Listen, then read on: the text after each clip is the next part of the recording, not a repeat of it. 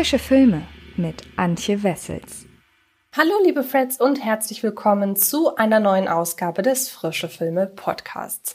Ihr kennt das Prozedere ja mittlerweile. Ab sofort wird es sämtliche aktuellen Filmbesprechungen hier im Podcast geben, während ich mich im YouTube-Kanal von Fred Carpet in meiner Frische Filme-Reihe ab sofort wieder mehr mit Rankings, Top Ten Listen, Specials und generell den einen oder anderen persönlichen Anekdoten befassen möchte. Unter anderem geht es diese Woche im Frische Filme Video um meine zehn liebsten Horrorfilmklassiker. Und ich habe mir sehr viel Mühe mit dem Video gegeben und glaube, es ist tatsächlich ganz gut geworden. Deshalb würde ich mich wahnsinnig freuen, wenn ihr da einmal reinschaut und auch wenn ihr den anderen Podcasts, die diese Woche erscheinen, unter anderem zu One Night in Miami, dem neuen Amazon Prime Oscar-Kandidaten, mal eine Chance geben würdet. Hier geht es nun aber erstmal um einen US-amerikanischen Geheimtipp, der hoffentlich auch bald in deutschen Gefilden verfügbar sein wird. Ansonsten wer Zugang zu US-amerikanischen Streaming-Plattformen hat, wie etwa iTunes OS. Dort ist der Film bereits als Kauf- und Leihtitel erhältlich, also er ist bereits raus und ist natürlich die Frage,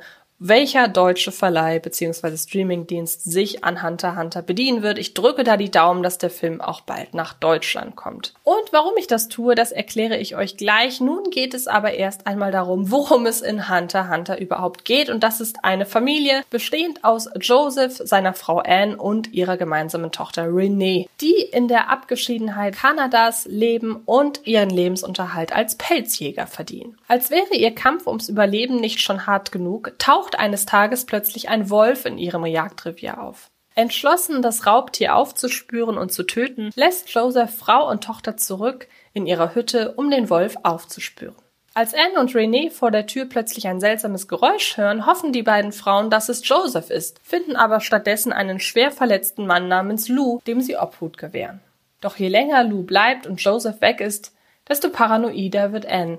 Und da ist ja auch noch der Wolf, der im Wald sein Unwesen treibt. Jesus. There's a killer out there. My advice is to move your family to the woods. Get behind me! What if we can't make it out before the freeze? We don't run from our troubles. You heard it, right? We don't get a lot of people out here. That's what makes it so special.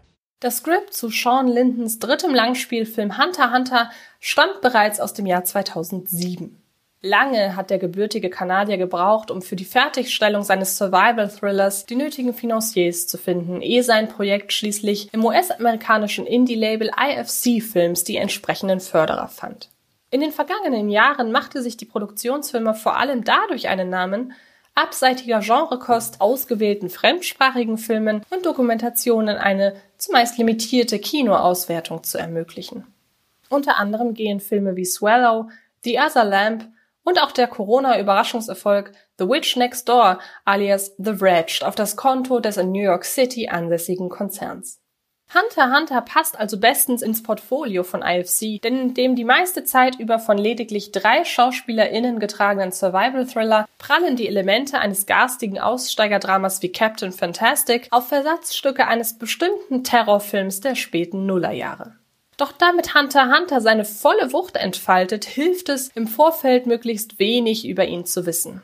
Daher appelliere ich an dieser Stelle an die Hörerinnen, wenn ihr bereits nach dieser Kurzbeschreibung Blut geleckt habt, dann springt doch einfach direkt zum Fazit ans Ende dieses Podcasts. Ich werde nicht konkret spoilern, aber so völlig unvorbereitet erwischt einen Hunter Hunter nochmal mehr. Der auch für das Drehbuch verantwortliche Sean Linden entspinnt in Hunter Hunter eine Form von Grauen, die in den schlanken 90 Minuten Laufzeit lange Zeit gar nicht konkret greifbar ist. In der ersten halben Stunde widmet er sich voll und ganz dem Alltag der Familie. Es ist ein hartes Pflaster, auf dem Joseph, Anne und Renee hier bestehen müssen, doch der Lohn ist ein von Harmonie und Gleichberechtigung geprägtes Miteinander. Die Abgeschiedenheit in der kanadischen Einöde ist selbst gewählt. Hier leben die Marshals nach eigenen Prinzipien, ohne sich den Strukturen der Zivilisation unterordnen zu müssen. Renee wird zu Hause unterrichtet, ihr Kontakt zu Menschen außerhalb ihrer Familie geht gegen Null. Etwas, was das junge Mädchen zwar registriert, bislang aber nicht sonderlich stört. Gleichwohl kreiert Linden zwischen den Erwachsenen immer wieder Szenen des intimen Austauschs über ihre Situation. Joseph und Anne sind keine verstrahlten SpinnerInnen, die sich fernab der Zivilisation eine eigene Realität aufbauen wollten, sondern zwei fest im Leben stehende Menschen, die zwar gute Gründe haben, ein Leben in solch einer Abgeschiedenheit zu wählen, dabei jedoch nie den Blick vor den Problemen verschließen, mit denen sie durch ihr einsiedlerisches Leben konfrontiert werden. Das Bewusstmachen ob dieser durchaus gefährlichen Lebensweise geschieht erstmals mit dem Auftauchen des Wolfes, der überall in Josephs und Anns Jagdrevier seine Spuren hinterlässt. Und findet seine Fortführung in dem Moment, als Anne beim örtlichen Polizeirevier aufschlägt, weil ihr Ehemann schon eine ganze Weile nicht zu Hause war.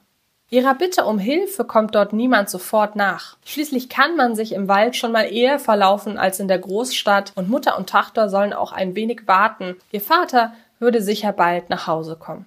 Dabei lässt sich die Unruhe der beiden Mersault-Frauen in etwa mit jenem Moment in einem Flugzeug vergleichen, in dem plötzlich auch die FlugbegleiterInnen unruhig werden. Solange Stewards und Stewardessen bei Turbulenzen ruhig bleiben, steht für die Passagiere in der Regel nichts zu befürchten. Erst wenn auch sie hektisch und nervös werden, besteht ernster Grund zur Beunruhigung.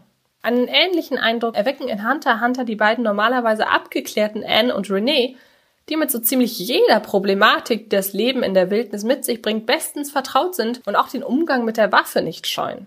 In Hunter Hunter vergeht gefühlt keine Szene, ohne dass jemand ein Gewehr in der Hand hält. Schon der jüngste Spross der Familie weiß routiniert, Spuren von Zerstörung ihrem entsprechenden vierbeinigen Urheber zuzuordnen und sich im Wald zu orientieren. Doch mit Josephs dauerhaftem Verschwinden weicht die Routine der Angespanntheit und Paranoia. Zu Recht, wie die ZuschauerInnen in einem parallelen Handlungsstrang von Filmemacher Sean Linden erfahren.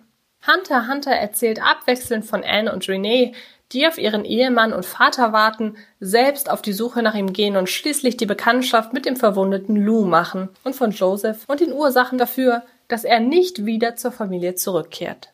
Auf die genauen Umstände seines Verschwindens möchte ich aus Spoilergründen an dieser Stelle nicht eingehen, doch wie es Sean Linden und seinem Kameramann Greg Nickett hier gelingt, das von der Kulisse des Waldes heraufbeschworene Freiheitsgefühl so umzukehren, dass plötzlich die Unberechenbarkeit dieses Settings die Atmosphäre prägt, ist ganz großes Kino, das über den etwas behäbigen Mittelteil hinwegtröstet. Linden lässt sich verhältnismäßig früh in die Karten blicken, was zur Folge hat, dass Hunter Hunter seinen ersten Spannungshöhepunkt bereits in der Mitte erreicht, woraufhin die beklemmende Atmosphäre erst einmal konstant bleibt, anstatt wie zuvor kontinuierlich anzusteigen.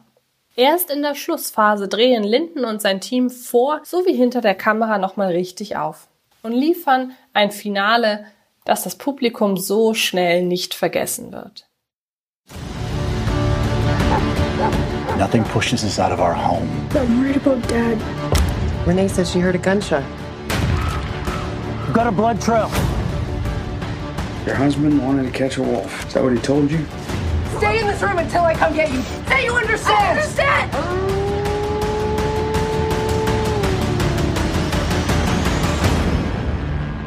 Want snag a wolf? You gotta outwolf him. In der Schlussphase von Hunter Hunter kulminiert der von einer diffusen Anspannung hin zur konkreten Bedrohung angetriebene Suspense in einen präzise ausformulierten, die Thematik des Films bis zum Exzess weiterspinnenden Akt der Gewalt, mit dem sich Sean Linden automatisch in die Liste der radikalsten Genrefilmer seiner Generation katapultiert. War es 2020 noch Brandon Cronenbergs Festival Darling Possessor, der zum ultra brutalen Kultfilm hochgejazzt wurde, könnte es Hunter Hunter 2020 bei entsprechender Verbreitung ebenso ergehen. Die hier ausgeführte körperliche Pein erinnert visuell stark an einen gleichermaßen berühmten wie berüchtigten Beitrag des französischen Terrorkinos, auch wenn der Weg dorthin noch einmal um einiges martialischer ausfällt als im offensichtlichen Vorbild. Wenngleich von Vorbild ja gar nicht konkret die Rede sein kann. Das Skript zu Hunter Hunter war schließlich bereits fertig, bevor es eben diesen Film überhaupt gab. Kommen wir also zu einem Fazit. Hunter Hunter beginnt als stark beobachtete Aussteigerstudie, holt in einem etwas zähen Mittelteil Luft und bläst im Finale zum nihilistischen Angriff auf die Sinne. Viel mehr sollte man im Vorfeld gar nicht über den Film wissen. Hunter Hunter ist wie gesagt auf US-amerikanischen VOD-Plattformen zum Leihen und Kaufen verfügbar. Und falls ihr die Gelegenheit habt, euch diesen Film anzugucken, dann lege ich ihn euch auf jeden Fall ans Herz. Aber vielleicht haben wir ja Glück und er kommt hierzulande auch noch in die Kinos. Wer weiß das schon. Ich bedanke mich sehr herzlich bei euch fürs Zuhören, verweise an dieser Stelle noch auf die anderen Podcasts dieser Woche. Das ist einmal One Night in Miami, ein Neustart auf Netflix, der, wenn man den Kritikern Glauben schenkt, durchaus Chancen auf diverse Oscars hat. Und es geht um Der Weiße Tiger, eine Netflix-Produktion, die Ende dieser Woche in die Kinos kommt. Ich bedanke mich fürs Zuhören, wünsche euch ganz viel Spaß beim Film gucken und dann hören. Oder sehen wir uns irgendwann in den nächsten Tagen garantiert irgendwo im Internet. Ich freue mich auf euch und bis bald. Das war Film ist Liebe, der Podcast von Fred Carpet.